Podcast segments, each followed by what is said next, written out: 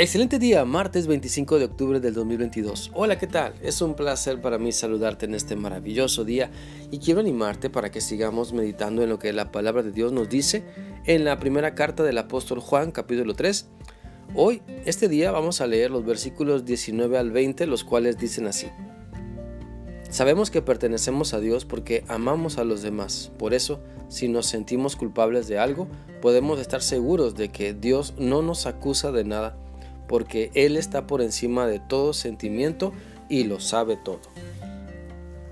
Por medio de este pasaje, Dios nos invita a reflexionar en el amor desde el punto de vista de la madurez en nuestra vida, porque Dios nos está desafiando a reconocer el efecto de su conocimiento en nuestra vida y de la certeza de la fe que decimos tener, porque el amor que expresamos y demostramos es una muestra de la grandeza de Dios en, en nosotros y de qué tanto le conocemos por experiencia porque nos hemos decidido a obedecerle.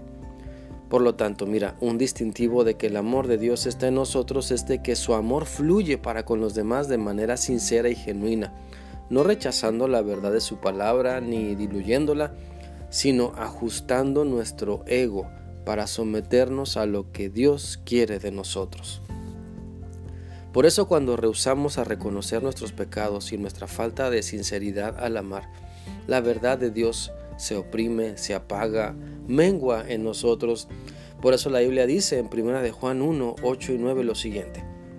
Si decimos que no hemos pecado, nos engañamos a nosotros mismos y no decimos la verdad.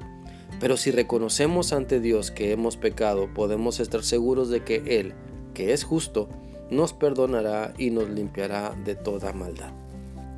Entonces, si hemos nacido de nuevo porque nos decidimos seguir a Cristo, dejemos que la verdad de su palabra, la verdad de Dios, se note en nuestra forma de pensar y actuar, en nuestras expresiones corporales, en las que salen de nuestra boca, que todo lo que hacemos y decimos alabe el nombre de Cristo.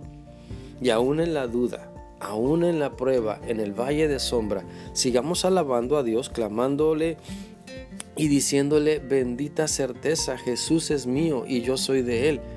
Aunque nuestra conciencia nos quiera acusar o molestar porque no somos perfectos, porque fallamos a menudo, tenemos en Dios el camino a la recuperación, el cual debemos tomar para no dejar que el enemigo haga trizas de nosotros. Así que reafirmemos nuestra fe avivemos nuestro amor hacia Dios y hacia las personas que nos rodean. Que el amor de Dios sea nuestra bandera, nuestro distintivo que nos permita vivir con Él y para Él, que nos mueva fuera del pecado hacia la santidad, que nos mueva nuestra conciencia y nuestras acciones en su voluntad y no en la nuestra.